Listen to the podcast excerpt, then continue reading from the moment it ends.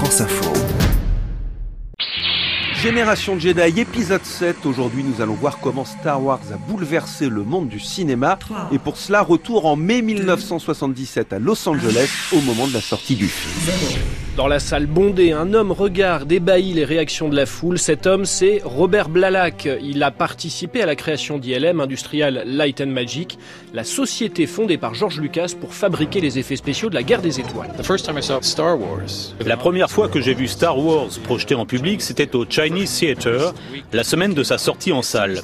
Dès que la bande-son s'est lancée, les gens se sont mis à crier, ils sont devenus complètement fous. France Info, que la force soit avec vous. Tu as vu des batailles? Plusieurs. Enfin, je crois. Des sabres laser, des tirs de blaster et des combats spatiaux impressionnants de réalisme, du jamais vu pour le public. Et du jamais vu pour Hollywood, ces effets visuels inédits bouleversent le cinéma de fond en comble. Star Wars fait sensation et reçoit dès 1978 7 Oscars, dont celui des meilleurs effets visuels. En un seul film, George Lucas apporte de nouvelles techniques au 7e art et une multitude d'innovations encore utilisées aujourd'hui. Greg Grusby travaille chez ILM. L'invention la plus importante pour Star Wars, c'est le motion control. Connecter un ordinateur à une caméra et répéter les mouvements de cette caméra pour créer les combats entre les X-Wings et les chasseurs TIE. C'était du jamais vu. Dans l'ADN d'ILM, dès les années 70, il y a vraiment cette technologie numérique et les ordinateurs. Le motion control est vraiment une invention qui a changé les choses. Depuis quand ils sont à vous, ces deux droïdes?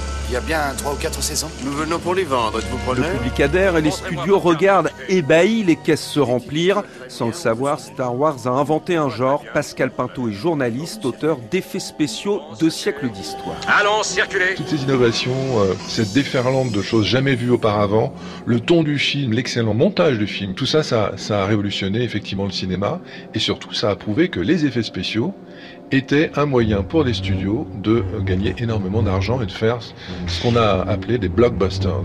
Les films qui génèrent des files d'attente tellement longues qu'elles font le tour du bloc. Avec Star Wars, George Lucas donne aux studios d'Hollywood la recette du succès, explique Robert Blalack. 93 des 100 films qui ont connu le plus de succès sont des films à effets spéciaux. Hollywood utilisera la même recette jusqu'à ce qu'il y en ait une nouvelle. Le business du cinéma, c'est de réduire les risques. Les studios visent une rentabilité maximum. to the maximum degree that they can have a return. If movies about the life of Ice Cube, Si les films sur la vie des glaçons avaient du succès, eh bien Hollywood ferait des films sur les glaçons. Génération Jedi. Des films sur la vie des glaçons, à condition que l'on puisse vendre des produits dérivés. Car c'est là l'autre changement majeur, George Lucas a popularisé le merchandising, devenu un moyen essentiel de gagner de l'argent et de financer les films. Cette idée remonte à la genèse de Star Wars. Alain Boya est professeur de cinéma à l'Université de Lausanne, auteur de Star Wars, un monde en expansion. En 73, Lucas, signant son contrat, postule que, d'accord, il aura un salaire moindre, etc., mais que il a lui-même l'entièreté des droits sur l'ensemble des produits dérivés. Là, on sent qu'il y a une vraie euh, Sans doute qu'il y a quelque chose de la stratégie du marchand de jouets euh, chez Lucas. L'esthétique même de Star Wars est en partie influencée par la visée euh, commerciale de vente des figurines, hein, cette logique d'image saturée en personnages, euh, tout singulier avec des masques et des choses particulières. Ça permet d'être exploité plus. Fin de communication moins d'une Je minute. suis trop rapide pour eux, fillette. En découvrant Star Wars, le public a donc goûté aux effets spéciaux et aux produits dérivés, et depuis, il en redemande. Il y a clairement un avant et un après Star Wars, détaille le journaliste Fabrice Leclerc.